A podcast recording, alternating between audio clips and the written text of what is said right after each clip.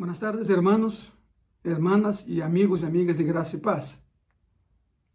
Una vez preguntaron a un medallista olímpico cuál era la clave de su éxito. Y él pensó y dijo, la perseverancia. Y dijo más, dijo, la perseverancia es la característica del vencedor. En esta tarde hablaremos sobre la fe, pero el título de ese mensaje es La perseverancia de la fe. Por lo tanto, busca tu Bíblia, tenha aí a tu lado e vamos começar. E quero começar com um hecho histórico. Em 1644, por, por supuesto siglo XVII, o rei Carlos II de Inglaterra decidiu que o Reino Unido, ou seja, Grã-Bretanha em sua totalidade, necessitava de uma fé unida, porque uma fé unida faz um povo mais poderoso. Era o que ele pensava, e é certo. Por lo tanto, era necessário um entendimento unido e unificado das Escrituras através de um estudo sério da mesma, 1644. O lugar desse evento foi a abadia de Westminster, em Londres. O salão se chamava, não por casualidade, não por coincidência, el Salão de Jerusalém, que todavía se chama assim. Las mentes e los eruditos bíblicos, los teólogos mais grandes de Grã-Bretanha foram convocados e se reuniram com os lords, eh, com os sirs, com os comissionados, para passar cinco anos, cinco anos de estudo intenso cinco anos de discussão para produzir uma declaração de doutrina fiel à Escritura e fiel ao Evangelho. Bueno, em 1649 haviam terminado e, e o que se logrou aí se conheceu e se conhece como o Credo de Westminster. Nesse credo há uma afirmação acerca da salvação llamándola de manera exacta perseverancia. La Confesión de Westminster, en su capítulo 17, sección 1, dice, y cito, Aquellos a quienes Dios ha aceptado en su amado, llamado eficazmente santificado por su Espíritu, no pueden caer ni de manera total ni final de um estado de graça, de um estado de graça, sino que certamente se perseveram en él hasta el final, serão salvos. Significa que aún los caídos têm a oportunidade de arrependimento e salvação a través de la restauração de su fé. Eu he estado em, em leitos de, de muerte muitas vezes, acompanhando a enfermos em su de muerte, mais de lo que quisiera, claro. E não he visto em nenhuma, nenhuma vez, em nenhuma ocasião, a um cristiano, a um cristiano que, havendo-se alejado de Cristo alguma vez, não haya regressado ao redil del Senhor. Uma ocasião em que a pessoa estava, a palavra creio que é entubada, estavam os aparatos conectados a ele, estava sua esposa, sua família, seus filhos aí, um médico, uma enfermeira. E, e me disseram que, me haviam comentado que ele não podia responder, se escutava, mas não podia reaccionar. Então eu orei por ele. Ele tinha mais de 20 anos lejos do Senhor, era um cristiano, mas não perseverou, se deixou levar e estava já em seus últimos momentos.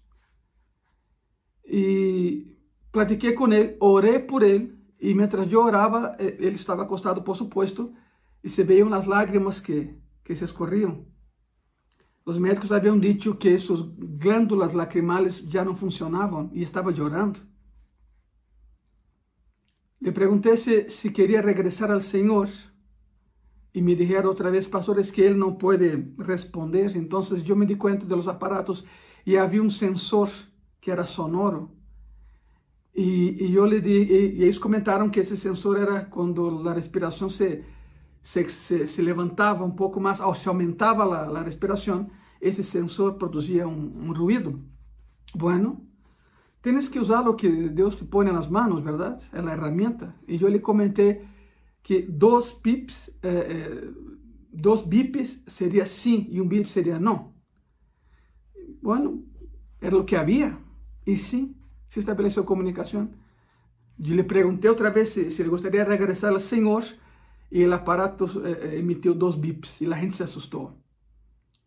Eh, lhe perguntei se, se ele queria seguir assim sem Cristo e foi uno, significando que que não.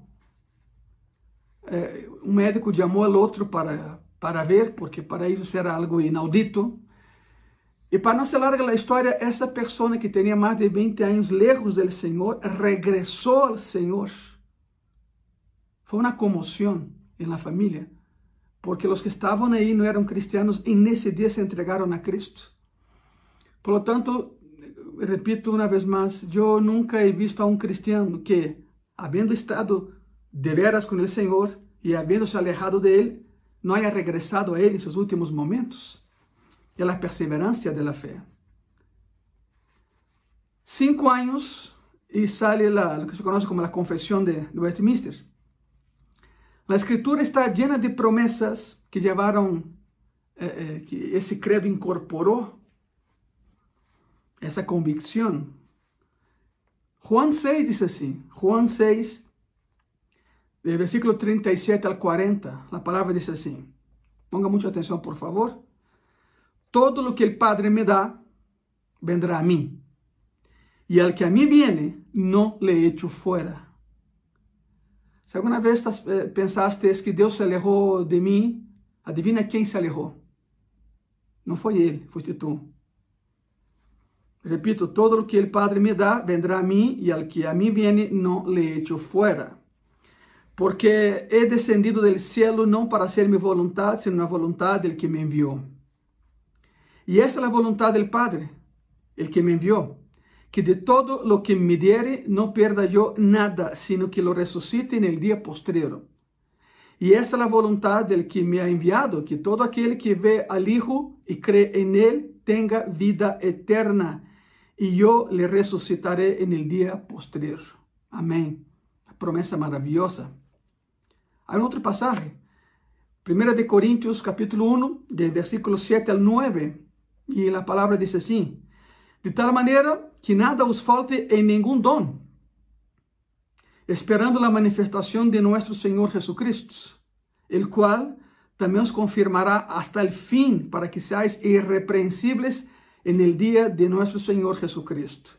Fiel es Deus, por el qual fuistes llamados a la comunión con su Hijo Jesucristo, nuestro Senhor.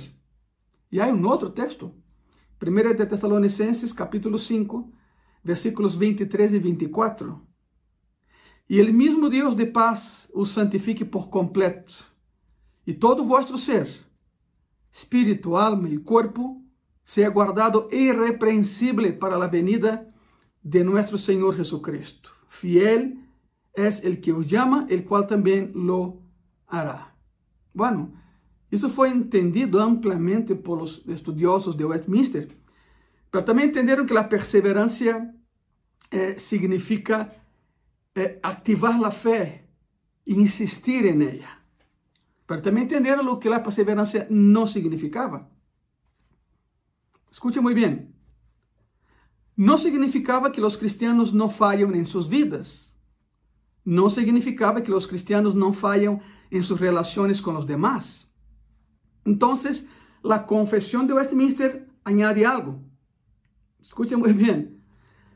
Cito, no obstante los creyentes pueden, mediante las tentaciones de Satanás y del mundo, ser blancos de la corrupción que prevalece en ellos y el descuido de sus medios de preservación y pueden caer en pecados y por un tiempo continuar en ellos y de esta manera incurrir el desagrado de Dios y entristecer al Espíritu Santo y llegar a ser privados de ciertas medidas de sus gracias y comodidades e que seus corações se endurezcan e suas consciências se hieran, se lastimen e escandalicen a outros e tragam juízos temporales sobre si mesmos. Em outras palavras, e resumindo tudo isso, perseverancia em la fé não significa perfeição. Tú y yo no somos perfectos. El único perfecto es Cristo, y lo sabemos. Pero eso no es excusa para pecar. Dios no busca perfección en ti, busca compromiso. Comprométete con Él. La doctrina de la perseverancia esencialmente es que la vida que es de Dios es permanente. Ok, un día todos vamos a morir. No será hoy, no será mañana, pero llegará este día. La pregunta es, ¿dónde pasarás la eternidad? Porque el cascarón regresa a la tierra, porque de ahí fue sacado, de ahí fue sacado Adán y venimos de Adán. Pero la esencia, el alma y el espíritu se funden en un solo ser, en un cuerpo glorificado. Y entonces, uh, ¿dónde pasarás tú la eternidad? Hay dos lugares. Por eso menciona la, el credo Westminster y, sabemos hasta hoy, será siempre cierto. La, esencia del hombre, de la mujer, ese espíritu y alma tendrán que ir a algún lugar. Hay dos lugares, cielo y infierno. Es lo que dice la Biblia. Perdóname y con mucho respeto te lo digo eso. La Biblia no menciona un purgatorio. No hay una antesala ni del cielo ni del infierno. La Biblia, la palabra escrita por Dios, inspirada a los agiógrafos sagrados, escrita por un periodo de, de 1500 años en cinco continentes por 44 autores diferentes y hay una cohesión de Génesis, Apocalipsis. Esa escritura de Dios dice que hay un cielo y hay un infierno. La manera de llegar al cielo es a través de Cristo. No hay un atajo. Ninguna religión, ninguna iglesia, ningún pastor te llevará al cielo, pero Cristo sí te lleva al cielo. Por lo tanto, repito, la doctrina de la perseverancia esencialmente habla que la vida que Dios da es, es eterna, es permanente. Pero ¿dónde pasarás tú la vida eterna? El regalo de la vida eterna es permanente. Es un regalo de gracia soberana. Es un regalo de misericordia y otra vez es permanente. Esa es la razón por la que Jesús dijo, el que perseverare hasta el final será salvo. Palabras de Cristo. La seguridad en Cristo está conectada a la perseverancia de estar con Él, luchar para estar con Él. Y quizá la pregunta de esta tarde, la primera pregunta que venga a tu mente en esta tarde sea, ¿Y qué pasa con aquellos que un día fueron cristianos, pero no perseveraron y se alejaron de Cristo y no quieren saber nada de Él ni de su iglesia? Bueno, nos remitimos a lo que les comenté anteriormente, ¿verdad? Que nunca he visto un cristiano verdadero que un día, habiéndose alejado de Él, no haya regresado a Él antes de su muerte física. Pero hay un pasaje, te lo quiero leer. Primera de Juan, capítulo 2, versículo 19. Escute bem isso. Salieron de nosotros, pero no eran de nosotros. Porque si hubiesen sido de nosotros, habrían permanecido con nosotros. Pero salieron para que se manifestase que no todos son de nosotros. Esse grupo de pessoas a, que, a, lo que se refere Juan era um grupo de pessoas que nunca foram cristianos genuínos. Se, se, alguém, se alguém se aleja de Cristo, se alguém solta Cristo por alguma razão, é que nunca foi um cristiano verdadeiro. Nunca houve um compromisso. Nunca houve uma decisão verdadeira. Houve uma intenção. Houve uma emoção, para não uma, uma ação verdadeira. Quando alguém abandona Cristo, abandona a verdade do Evangelho, abandona la virtud y la santidad. Esa es la evidencia de una fe superficial. De lo contrario, permanecerían con Cristo. Pero una fe superficial no sirve. Hay que profundizar. Y eso solo con el tiempo, con la entrega y con la perseverancia en la fe se puede lograr. El texto de esta tarde, vamos a estar orbitando entre varios textos, pero el texto principal de esta tarde es Primeira de Pedro, capítulo 1, de versículo 3 al 9. Daré lectura a ese texto. Bendito el Dios y Padre de nuestro Señor Jesucristo, que según su gran misericordia, su grande misericordia, nos hizo renacer para una esperanza viva por la resurrección de Jesucristo de los muertos, para una herencia incorruptible, incontaminada e inmarcesible, reservada en los cielos para vosotros, que sois guardados por el poder de Dios mediante la fe para alcanzar la salvación que está preparada para ser manifestada en el tiempo postrero, en lo cual vosotros os alegráis, porque ahora, por un poco de tiempo, si es necesario, tengáis que ser afligidos en diversas pruebas, para que sometida a prueba vuestra fe, mucho más preciosa que el oro, el cual, aunque perecedero se prueba con fuego, sea hallada en alabanza, gloria y honra cuando sea manifestado Jesucristo. A quien amáis, sin haberle visto, en quien creyendo, aunque ahora no lo veáis, os alegráis con gozo inefable y glorioso. Versículo 9. Obteniendo el fin de vuestra fe, que es la salvación de vuestras almas. Si hay alguna persona en el Nuevo Testamento que llegó a estar inclinada o propensa al fracaso, fue el hombre que escribió esas palabras, fue Pedro. Ninguno de los discípulos de Cristo, aparte Judas, tropezó de manera tan miserable como Pedro.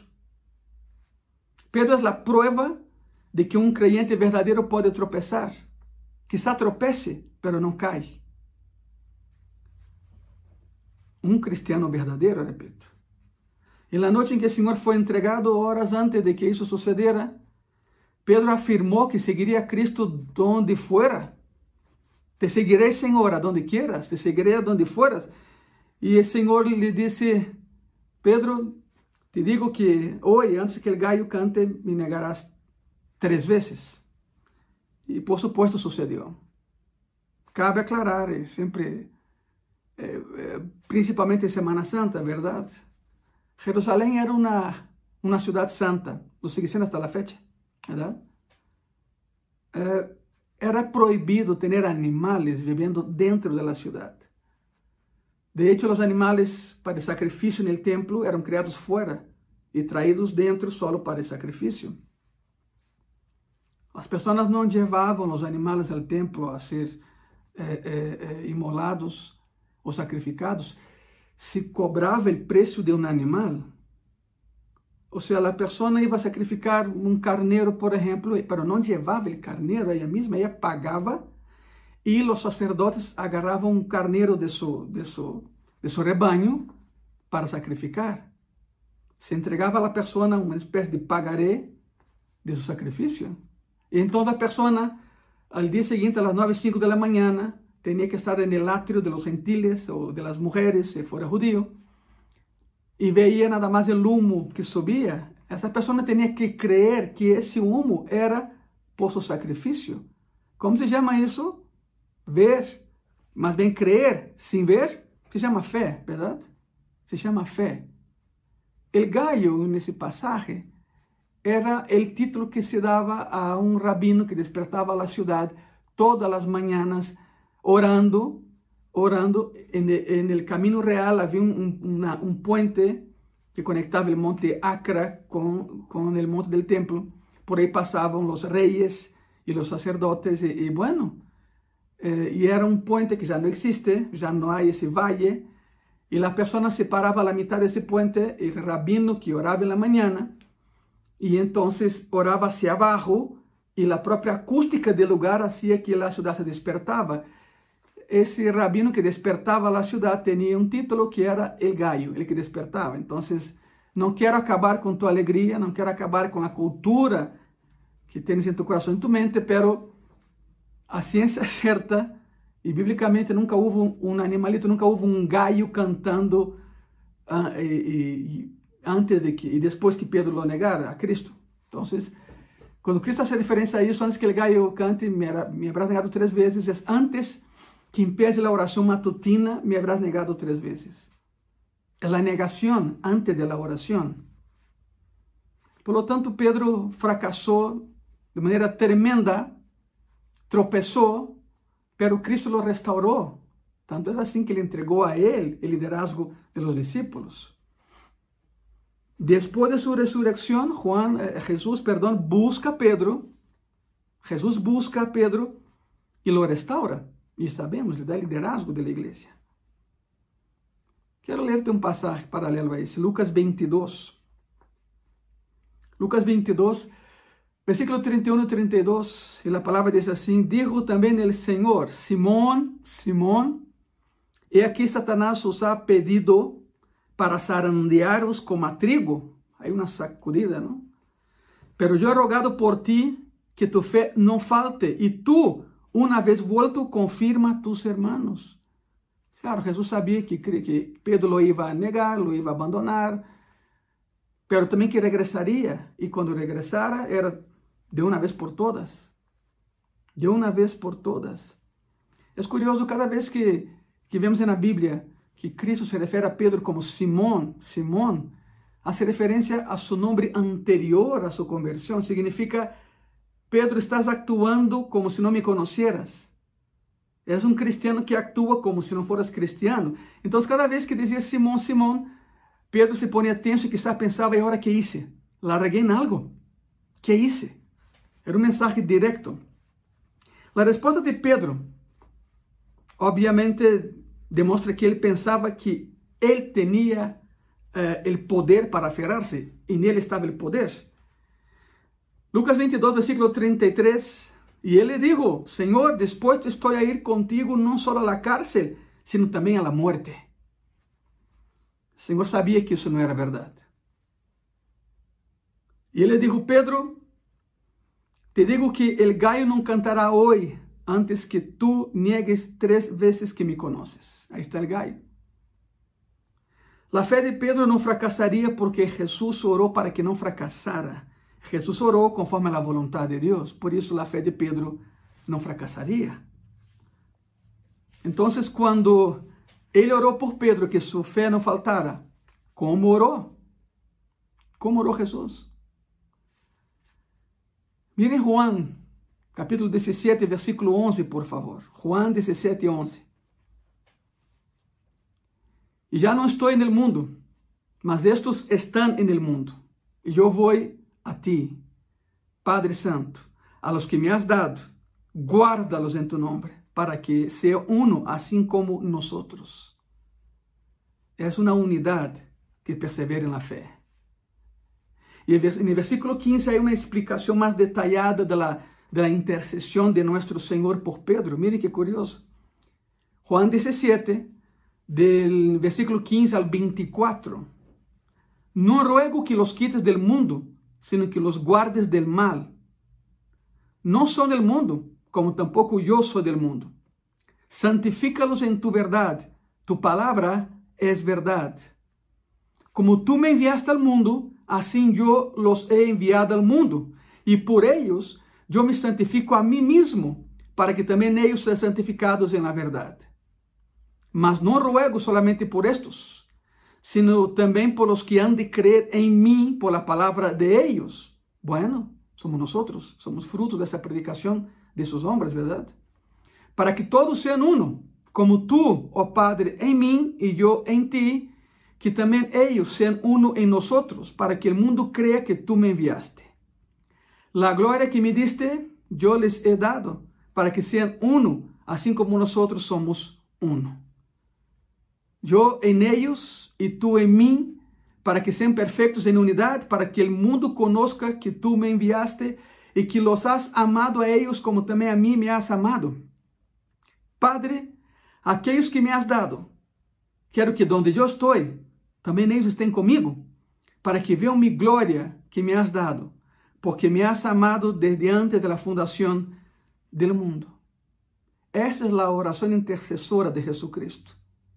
Esta é a oração apaixonada de nosso Senhor, que os cristianos seamos guardados do poder do maligno, que seamos santificados por la palavra de Deus, que seamos levados à glória como uma unidade, todos os redimidos que perseverem hasta el fim em la fé que recebemos de Ele.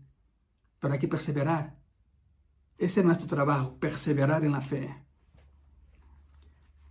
Hebreus capítulo 7, versículo 25, diz assim: Por lo qual pode também salvar perpetuamente a los que por ele se acercam a Deus, vivendo sempre para interceder por eles. La doctrina de la perseverancia de los santos, hermanos, hermanas, amigos y amigas, dice que los cristianos verdaderos van a perseverar. Pase lo que pase, van a perseverar. Y Dios nos va a No dice que están seguros sin importar lo que hagan. No, dice que perseverarán. No dice que se aceptaron a Jesús en un momento, terminarán en el cielo. Dice que perseverarán en la fe que hayan recibido del Señor. Y Él nos va a ayudar en esa fe. Pedro escreveu sua primeira carta quando os cristianos de Ásia Menor estavam bajo persecução. Não foi fácil. De hecho, as cartas de Pedro são, são diretas. Ele não anda com meias tintas e com rodeos, ele vai ao ponto. Por isso, a mim, em particular, me gusta tanto o que Pedro escreve. Escreve bajo a persecução em Ásia Menor.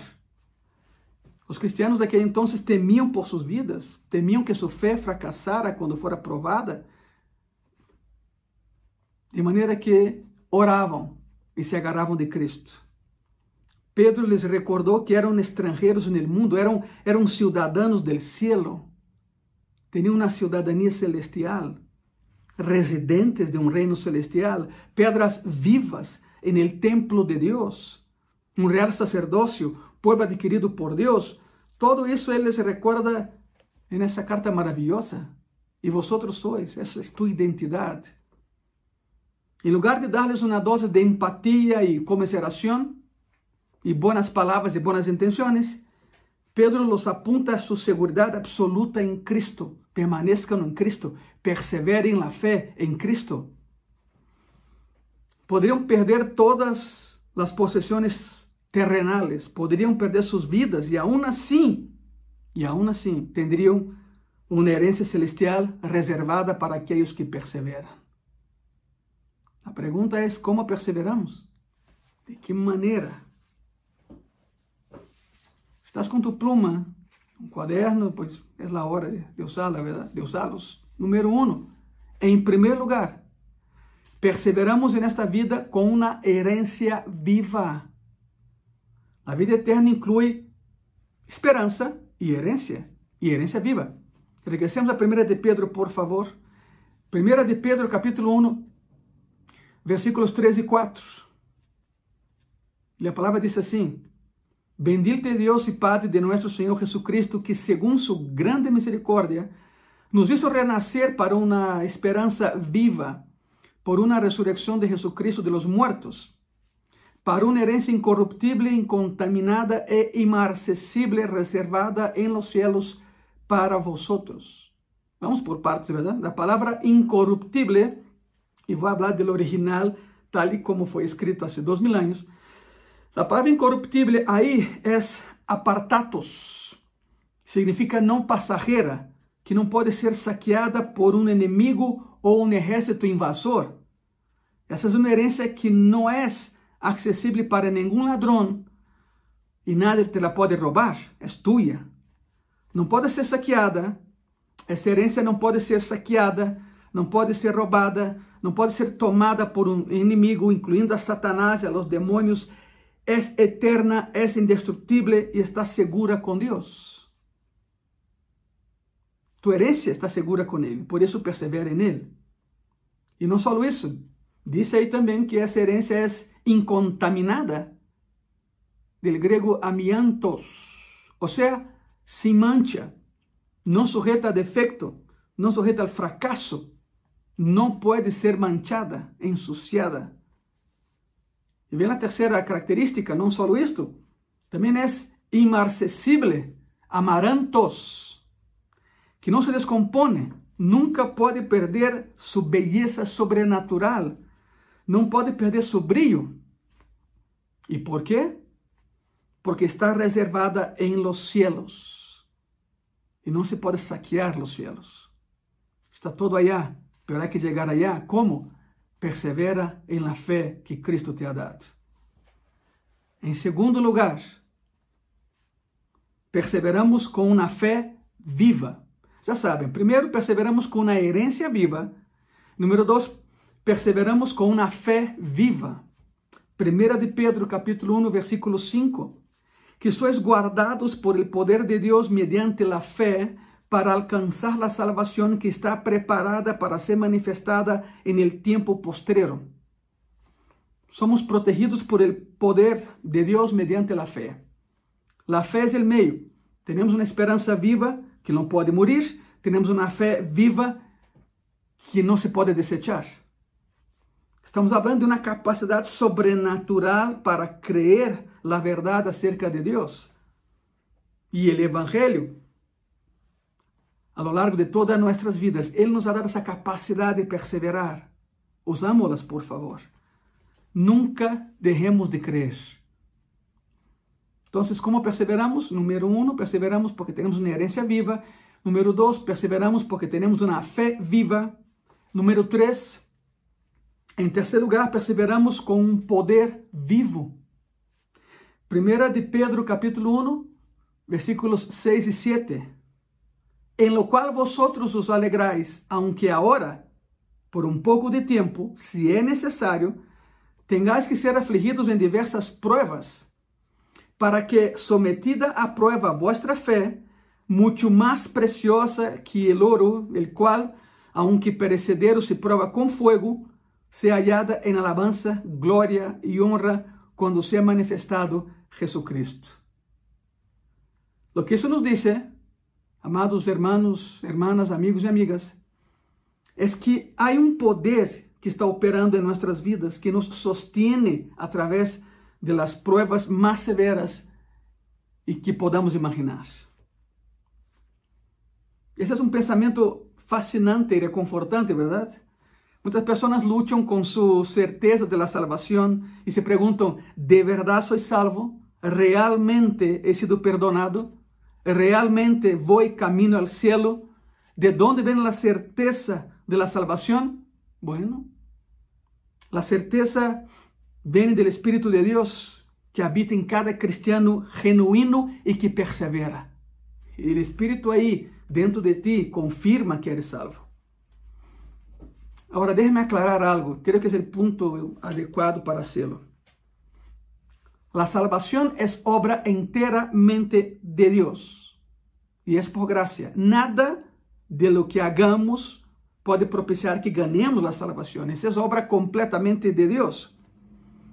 Pero el permanecer en Cristo, esa es cosa nuestra. Ese es nuestro trabajo, esa es nuestra labor.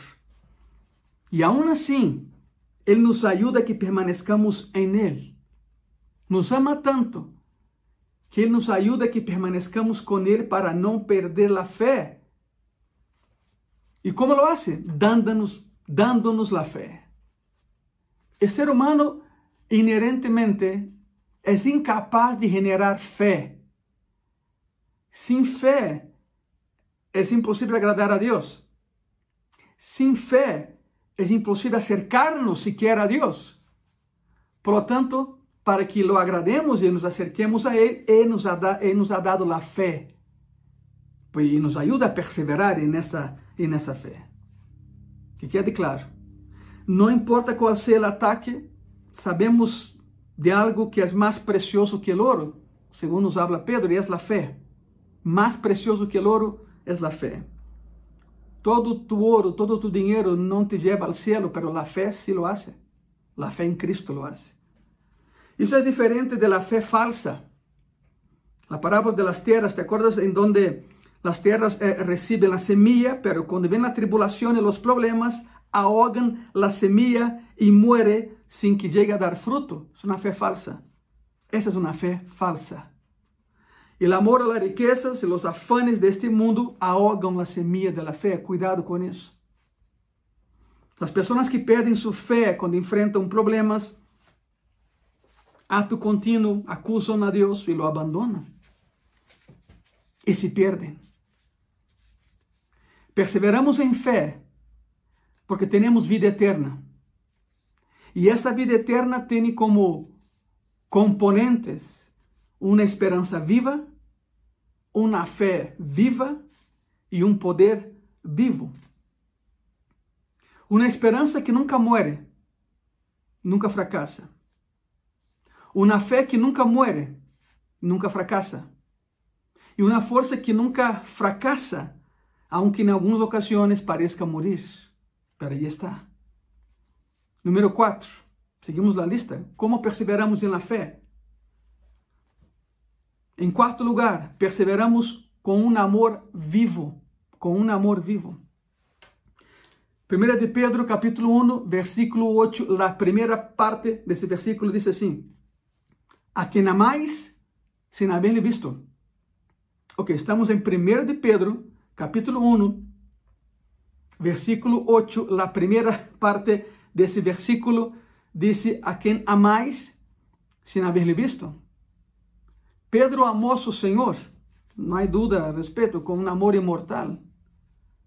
Y esa es la razón porque al final del capítulo 22 de Lucas, cuando sus ojos vieron los ojos de Jesús en la noche de, de la negación terrible, él fue aplastado hasta las lágrimas.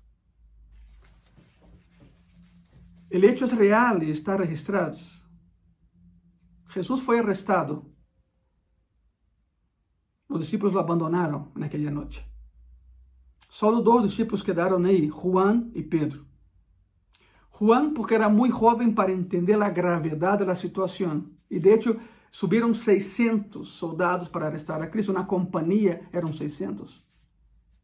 Los fariseos no tenían una fuerza armada, ellos no podían dictar sentencias sin la aquiescencia del imperio romano. Entonces los fariseos fueron con los romanos y dijeron que había un sedicioso, había um rabino que provocava confusão, um rabino que ofendia a César, um rabino que não queria dar tributo a César, e inventaram tantas coisas, então os romanos subiram 600 uma companhia romana para arrestá-lo. Lo arrestan. Os discípulos se dispersan. Juan é muito jovem para entender a situação, repito, e se mete entre os soldados para ver onde lo iban a llevar. Quer saber dónde lo van a llevar. Y Pedro quedó un poco atrás, rezagado, y bajó con ellos. Pero no con ellos, Pedro quedó mucho más atrás. Pedro no quería estar tan cerca de Cristo para no verse involucrado con él, pero tampoco quería estar tan lejos que lo perdiera de vista. Es algo curioso porque cristianos así son los primeros que caen quando vêm os problemas. Ele cristiano que não quer estar tão cerca de Cristo, pero tampoco tão lejos que perda suas bendições. São pessoas que estão com um pé na igreja e um pé no mundo. São os primeiros que. Assim, assim hablamos em México, ¿verdad? São os primeiros que caem quando vem a primeira prova. Não quer estar tão cerca de Ele para que não diga, tu eres cristiano. Não, não, eu não sou cristiano, eu vou allá, pero não, não. Me gusta a música. me gusta la, me gusta la música. Ou há pessoas que, que dizem, é, que me gusta como habla o pastor, aunque não lhe entendo nada, pero é muito chistoso seu acento. Pero não, não sou cristiano, é? Não, não, nada que ver, nada que ver. Vocês não podem imaginar a quantidade de chamadas que he recebido de pessoas que agora sim querem estar com Cristo. Que bueno, les felicito. Espero que isso seja verdadeiro, verdade? Espero que essa fé seja verdadeira. Espero que perseverem quando passe essa pandemia. Eu espero que se, se acordem de que são cristianos. E sim, hemos atendido, hemos hablado. Não posso sair a atendê-los em pessoa, claro, pero minha esposa e eu hemos atendido a pessoas assim que uma vez passaram por la igreja e agora querem regressar e e dizem quando abram, aí vou estar eu, que bueno, se tu me estás vendo, bem-vindo, te felicito, sigamos juntos nisso. Pero que essa fé não seja estacionária, que essa fé não seja nada mais dependendo da situação, verdade? Por isso, um cristiano que não quer estar tão cerca de Cristo para que não lhe digam eres cristiano, pero que tampouco está tão lejos para que não perda sus bendiciones, son los primeros cristianos que caen cuando vienen las pruebas y los problemas. Bajaron con Cristo, lo llevaron a casa de Anás. Anás ya no era es un sacerdote, pero era viejo y tenía todavía el poder en las manos. Y de ahí eh, eh, todos vivían en una privada, podemos decir así. Llevaron con Anás, Anás después con, con Caifás, que era el sumo sacerdocio en turno, sumo sacerdote en turno, ¿verdad? E Pedro se meteu com eles para ver o que estavam fazendo. Juan se meteu primeiro porque a família de Juan suplia de pescado a la família de, de los sacerdotes, então lo conhecia e ele entrou. Curioso, porque eh, Pedro entra e vai a la. Sempre havia uma, uma fogata prendida, sempre. A cultura judia é esta, luz, tem que haver luz. E sempre havia uma, uma, uma fogata, uma, uma hogueira prendida aí, e estavam assando comida ou algo para esperar, porque se correu a voz do distúrbio. Se acercava a Páscoa, era a Páscoa, verdade? Detalhes que, quando vem a Pedro, uma mulher se acerca e diz: Oye, eu te conosco, tu estavas com ele, verdade? E imediatamente, não, não, não, não, não, déjame em paz, eu nunca estuve com ele. Primeira negação. Pedro se aleja em direção à la salida. A muchacha trai a outra e diz: ¿verdad que sim? Uma platicando com a outra, ¿verdad que hemos visto a este com ele que está aí adentro? ¿Verdad que é de seu grupo? E Pedro, com solta uma blasfêmia, diz: Já te dije que não lo conozco, nem sei quem é. E se aleja mais a la salida. Sem que Pedro se dera conta, estava a um lado da casa de Caifás, e, as casas judías são bajas e tem uma sola ventana, uma, ventana à altura do ombro de um, de um homem. Uma sola ventana para que entrara aire, para que se pudesse ver afuera ou adentro. Pois Pedro se para aí em, choque, porque lo havia reconhecido, não se dá conta em onde está parado. Então vem a muchacha primeiro, a outra, e já uma multitud, e já não lhe perguntam, a multitud afirma, sim, tu estavas com ele. Tu estavas com ele. E Pedro, para callar a la multitud, grita e, e lo nega, nunca lo he visto, não sei quem é. Quando Pedro termina de negar por terceira vez, empieza a oração matutina em Jerusalém. Ou, se vamos ao, ao texto bíblico, é o gallo cantou, já, já, explicamos isso. E então, ato contínuo, Pedro escuta vozes desse lado, dentro da casa de Caifás, e se, dá, e se voltea e vê a Cristo na sala, sendo juzgado, injustamente juzgado. E mientras os demás lo acusam, Pedro mira hacia adentro y Cristo mira hacia afuera y a través de la ventana las miradas se cruzan, las miradas se tocan, se encuentran. Esa es la mirada en pleibo. Es la única vez en la Biblia donde esa palabra es aplicada. La mirada en pleibo es una mirada tan profunda que entra por tus ojos y toca tu alma. Esa fue la mirada de Cristo hacia Pedro. Como que dizendo, te dije, pero te amo. Não todo está perdido. Te amo. Por isso Pedro sai de aí chorando. Chorando. Quizá pensou, aunque seja verdade que esse seja mi Messias, aunque seja verdadeiro que, que depois de três dias ressuscite, nunca me vai perdonar. E oh surpresa, verdade? Uno não pode dimensionar o amor de Deus en el parámetro humano. Porque humanamente hablando, nos hacen algo y decimos, ok, soy cristiano, pero espérame, ni te acerques a mí por un momento, ¿no? Es la verdad. Pero Cristo no. Depois que ressuscitou, Cristo foi por Pedro. Quero que quero que tenha mente cinematográfica nesse momento, está bem? Ok, perfeito. Crucifixión, Pascua judía, tres días después, Pedro regresa a pescar desde el mismo lugar donde el Señor lo había sacado tres años antes para ser pescador de hombres. Pedro, usando uma expressão muito mexicana, Pedro manda volar seu ministério. Quizá Pedro pensou, pues murió, lo vi clavado, de lejos lo vi clavado na cruz, murió, lo sepultaram. Não vai regressar. E de pronto Pedro pescando, como se a vida seguira normal, pero por supuesto algo dentro dele havia cambiado.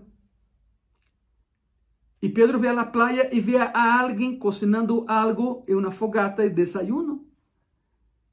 E Pedro vê a pessoa que lo está fazendo e, e, e sua mente não pode concebir. Eu digo, não, não pode ser, não pode ser ele. Não pode ser ele.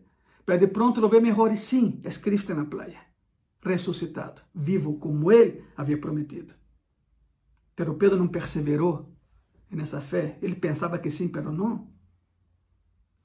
Não quero ser tão larga essa história, porque o ponto é outro, pero Pedro, já sabem a história, Pedro nada, chega lá primeiro, e aí tem a plática fantástica. Pedro, tu me amas, pero la demanda é muito alta. Pedro, el amor ágape, tu me agapeas, significa tu me amas como eu te amo, de maneira incondicional. E o silêncio habla mais que mil palavras. Passa um rato e Cristo barra a demanda de amor. O que Cristo queria era não perder a Pedro e que não se perdera Pedro. Pedro, eh, eh, tu me fileas, ou seja, somos amigos. E mais abaixo, Pedro, ao menos te caigo bem. Cristo baja sua demanda de amor a nosso nível, porque nunca poderemos amar-lhe a Ele como Ele nos ama a nós. Cristo empieza aqui com Pedro e barra lo mais profundo. Ao menos te caigo bem, Pedro. Tu lo sabes, Senhor. Tu lo sabes. Como que dizendo, eu te entreguei. Me sinto avergonzado, pero eu te neguei. Eu neguei. E Judas se entregou, pero eu, eu neguei que te conhecia. E o mais improvável, não? Porque Cristo disse, ok, apacenta minhas ovelhas. Te nombro líder da igreja. Alguns pensam, pero por que se, se Pedro havia negado? Bueno, é que por primeira vez em sua vida, Pedro foi honesto. Por primeira vez em sua vida havia coerência entre sua fé e sua vida. Como que eu quisiera, Senhor, estou arrependido, Senhor, pero não, eu te neguei, não puedo. Pedro apacenta minhas ovelhas e a partir de aí Pedro foi um huracão. Por suposto que deu por um ano mais, por dois anos, três anos mais com sua conduta de, de, em presença de, de judíos, de hebreus, falar mal de los gentiles, e quando com os gentiles falava mal de los judíos. Pero sabe o que passou? O concílio de Jerusalém se encontraram Pedro e Pablo. Pedro, Pablo confronta Pedro com essa situação e Pedro reconhece que estava mal. E dois mil anos depois seguimos predicando justamente lo de o que Pedro escreveu e Pablo também. Regressemos à la perseverança de la por favor. Então, em quarto lugar, perseveramos com um amor vivo. Como perseveramos na fé? Perseveramos com um amor vivo. 1 de Pedro 1, eh, versículo 8, a primeira parte, a quem amais sin habele visto. E número 5, em quinto lugar, perseveramos com um gozo vivo. Primera de Pedro, capítulo 1, versículo 8, outra vez, pero la segunda parte. En quien, creyendo, aunque ahora no lo veáis, os alegráis con gozo inefable y glorioso. Este gozo é manifestado en cristiano verdadeiro porque é um elemento da vida eterna. Nunca encontrarás na Bíblia uma expressão como ser feliz. Pero vas a encontrar, gózate, ser gozoso, regocíjate. Qual a diferença entre alegria e gozo? A alegria é passageira. A alegria do ser humano está basada em ter ou não ter. Ah, ok, tenho um carro, compro um carro, lo saco de la agencia, lo llevo a algum lugar para tomar um refresco, lo dejo aí, quando regresso já não estão as llantas del carro. Ou não está o carro. Tu alegria de tê-lo já não existe, então já não eres alegre. A alegria do homem se basa em ter ou não ter, pero o gozo vem de Deus. Por isso o gozo nunca termina. Por isso, aún através de problemas, de adversidades, de enfermedades, puedes ter o gozo de Cristo em tu vida. Ser gozoso, dizia Pablo. Ser gozoso. A pergunta ¿Y qué obtenemos después de tantas luchas en perseverar por la fe y en la fe? Después de todo lo que, después de todo lo que hemos vivenciado, ¿qué ganamos con eso? Nada más para que quede claro lo que estamos hablando. La perseverancia de la fe. ¿Cómo perseveramos en la fe? En primer lugar, perseveramos en esta, eh, en esta vida con herencia viva.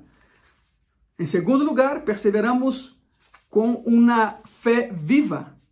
En tercer lugar, perseveramos com um poder vivo. Em quarto lugar, perseveramos com um amor vivo. Em quinto lugar, perseveramos com um gozo vivo. E então, a pergunta, ok, depois de todo isso, que é o que ganho eu? Não? Que ganhamos nós? Que obtenemos depois de tantas lutas em perseverar na fé? Ok?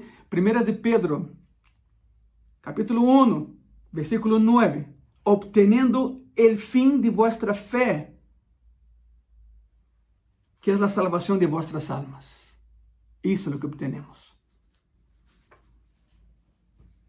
En la noche en que fue entregado Jesús, tomó la cena de Pascua con sus discípulos en el aposento alto. Ya sabemos la historia.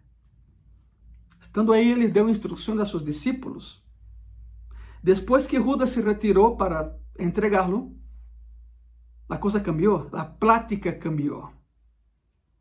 E saiu por sua própria vontade, já sabe, nada lo forçou a ser isso.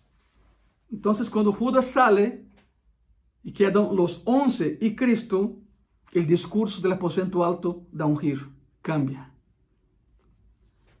Juan, capítulo 15, versículo 1 al 4, quizás tu digas, pastor, que, tienes que, que, que que ver o aposento alto com a perseverança da fé? Vamos para allá um pouco mais. Juan capítulo 15, de versículo 1 al 4, diz assim a palavra: Eu sou a vid verdadeira, e mi padre é o labrador.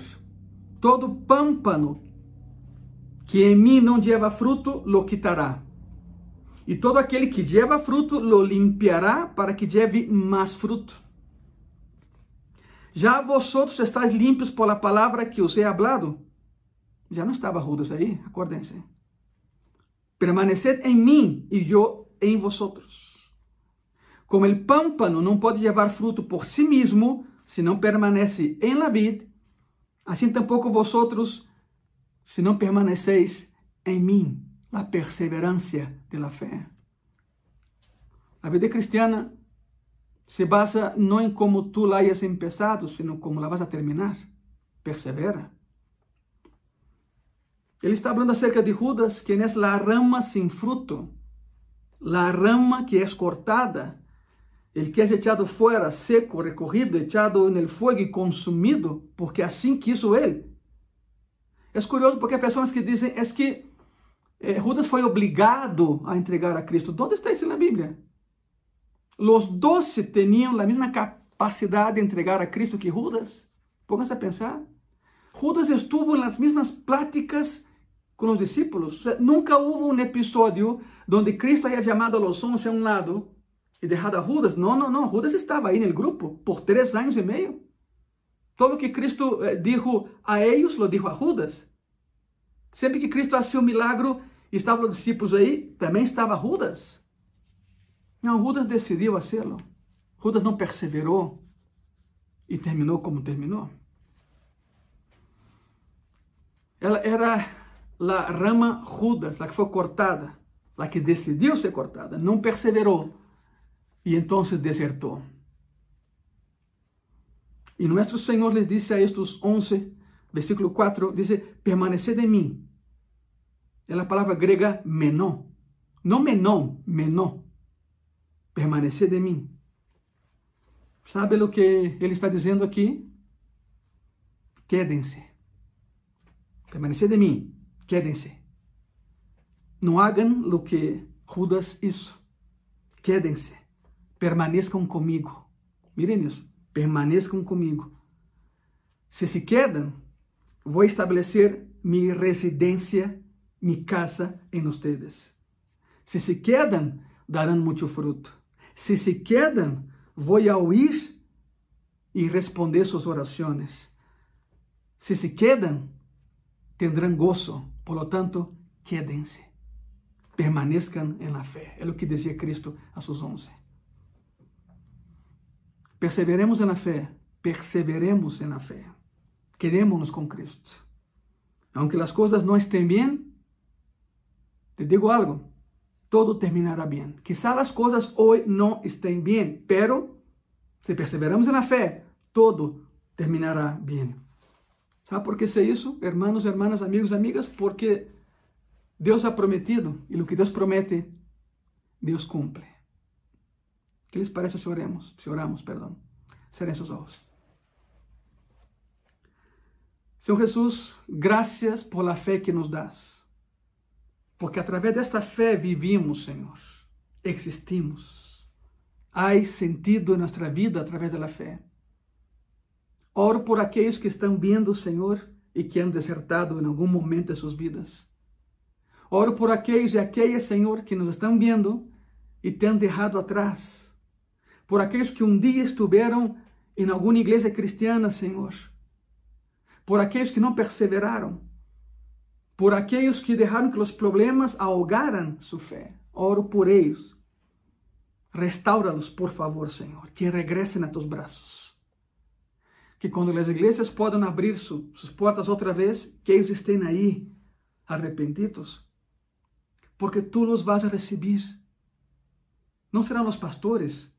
Jesucristo, tu, o dueño da igreja, tu los vas a recibir de braços abertos.